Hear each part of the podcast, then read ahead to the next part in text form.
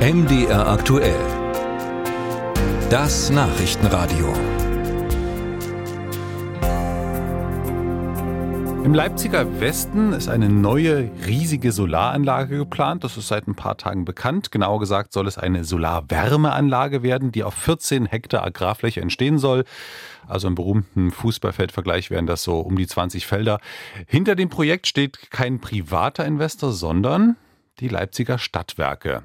Und eine neue Photovoltaikanlage planen auch die Hallischen Stadtwerke, und zwar bei Dessau. Hat also der Solartrend die Stadtwerke erreicht? André Seifert berichtet. Händeringend suchen die Leipziger Stadtwerke zurzeit nach Flächen, vor allem in Sachsen, Sachsen-Anhalt, Thüringen und Brandenburg, erklärt Pressesprecher Frank Viereckel. Flächen, auf denen später Solarprojekte entstehen sollen. Also die Leipziger Stadtwerke haben sich vorgenommen, bis zum Jahr 2038 die Stadt ausschließlich mit regenerativen Energien zu versorgen. Das heißt, wir wollen im Jahr 2038 komplett CO2-neutral die Leipziger Energie versorgen. Und dafür haben wir jetzt im Moment 30 bis 40 Projekte am Laufen in den unterschiedlichsten Reifegraden. Wir gucken da, was da an Flächen verfügbar ist. Die Leipziger Stadtwerke wollen verstärkt in Solarthermie und Photovoltaik investieren. Doch die Suche nach Flächen ist nicht einfach, Sophia Eckel.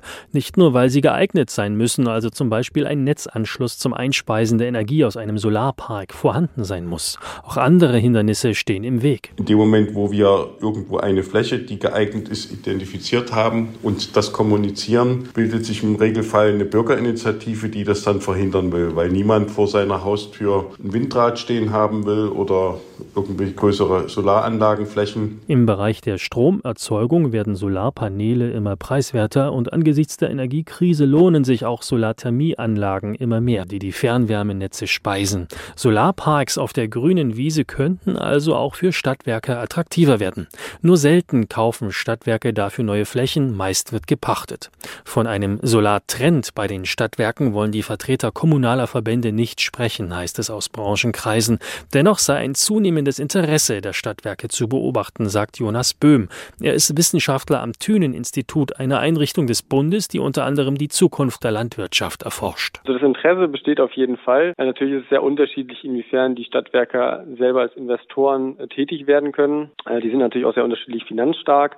Aber ja, ich berichte gehört von vielen Stadtwerken, die sich jetzt gerade mit dem Thema auseinandersetzen. Sie müssen ja nicht auch selber als Investoren tätig werden, sondern können das auch nur betreiben und es gibt andere Investoren. Jonas Böhm hat ausgerechnet, um die Ausbauziele der Bundesregierung zu erreichen, müsste sich bundesweit bis zum Jahr 2040 die Agrarfläche verzwanzigfachen, auf denen Solaranlagen stehen.